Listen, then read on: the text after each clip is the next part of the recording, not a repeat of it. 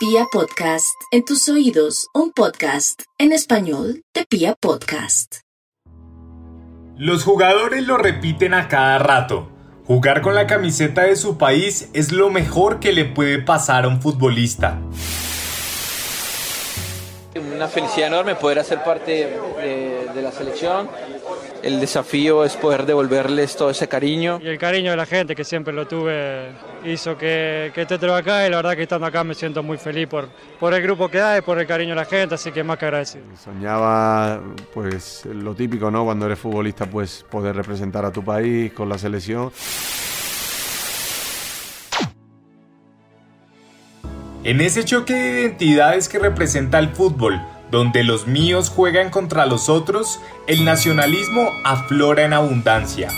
Por eso resulta crucial la decisión de enlistarse, como si fuese un ejército, junto a muchos de sus connacionales para enfrentarse a otros países, en lo que los sociólogos deportivos definirían como una contención legítima de la violencia. Ante esa complejidad que rodea la convocatoria de jugadores por el factor nacional, la FIFA anunció en días pasados que cambia su normativa para que algunos futbolistas puedan representar a lo largo de su carrera internacionalmente dos países bajo ciertas condiciones. Por eso, en época de eliminatorias recordamos la historia de esos grandes jugadores que han luchado en las canchas con más de un escudo nacional en su pecho. Con ustedes, dos patrias y un corazón. Bienvenidos.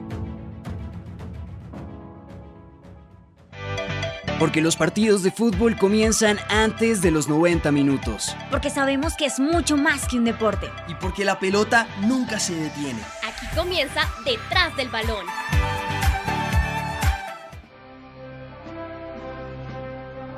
Por ese meollo que representa definir la identidad nacional, la FIFA, como ente regulador del fútbol en el mundo, se ha visto en una encrucijada de la que pretende escapar con su más reciente modificación del reglamento. Los futbolistas podrán pedir cambio de federación aun si ya han jugado internacionalmente, sí en el momento de jugar su primer partido de competición oficial con su federación actual de cualquier categoría y disciplina futbolística, ya poseía la nacionalidad de la federación a la que desea representar. En el momento de jugar su último partido de competición oficial de cualquier disciplina futbolística con su federación actual, no había cumplido aún 21 años. Jugó un máximo de tres partidos internacionales de cualquier disciplina futbolística con su federación actual, tanto en competición oficial como no oficial. Han transcurrido al menos tres años desde que jugó el último partido internacional de cualquier disciplina futbolística con su federación actual, tanto en competición oficial como no oficial. Jamás participó en ningún partido internacional en la fase final de una Copa Mundial de la FIFA o de un torneo de confederaciones.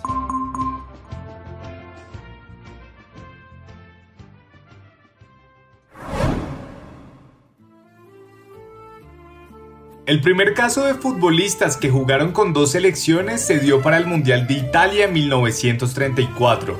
En esa copa de exhibición para el fascismo italiano, jugadores como los argentinos Luis Monti y Atalio de María fueron nacionalizados para jugar con la selección local y asegurar así el éxito deportivo de la raza pura que pretendía exaltar el régimen de Mussolini. La frase del entrenador de la Azzurra de entonces, Vittorio Pozzo, aún sigue produciendo escosor. Si pueden morir por Italia, pueden jugar por Italia. Para conocer cómo el fascismo permeó la naturalidad del fútbol, te invitamos a escuchar nuestro episodio Fascismo y Fútbol.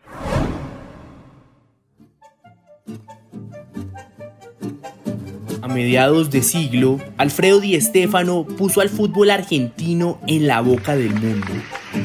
Tras su paso por Millonarios de Colombia, la saeta rubia llegó al Real Madrid de España, y desde entonces no dejaría el suelo ibérico. Ante la posibilidad de jugar con más de una federación, Di Stéfano tuvo un paso fugaz por la selección argentina y después se sumó al plantel español para luchar por la roja internacionalmente, aunque nunca pudo brillar con ella.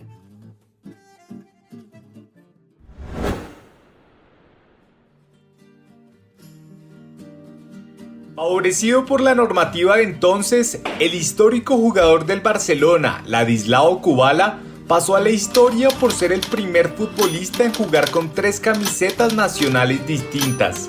El nacido en Hungría representó a la selección mayar en su época dorada, y tras los problemas que dejó la invasión soviética en su tierra natal, jugó con el escudo de España y posteriormente hizo honor a sus raíces eslavas, integrando la selección de la República Checa. En esa misma época, grandes jugadores como el uruguayo José Emilio Santamaría y el húngaro Ferenc Puskas se verían seducidos por el albor del fútbol español y pondrían sus esfuerzos al servicio de la Roja.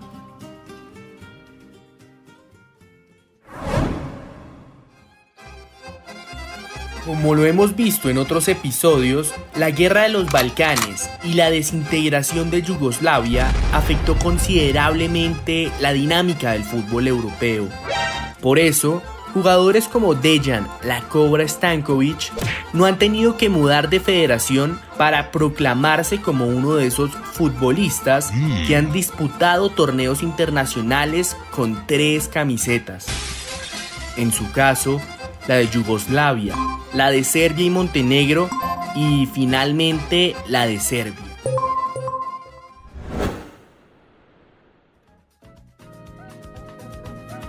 En los últimos años, los casos de Diego Costa y Thiago Mota han relucido a nivel global. Ambos nacieron en suelo brasileño y jugaron internacionalmente con la camiseta verde-amarela. Sin embargo, Mota nunca jugó con la selección de mayores y por eso su paso al combinado italiano no fue tan polémico. Por el contrario, Costa jugó dos amistosos con la Canariña y finalmente se decantó por la selección española, con la que jugaría en los dos últimos mundiales bastante discretos del país ibérico.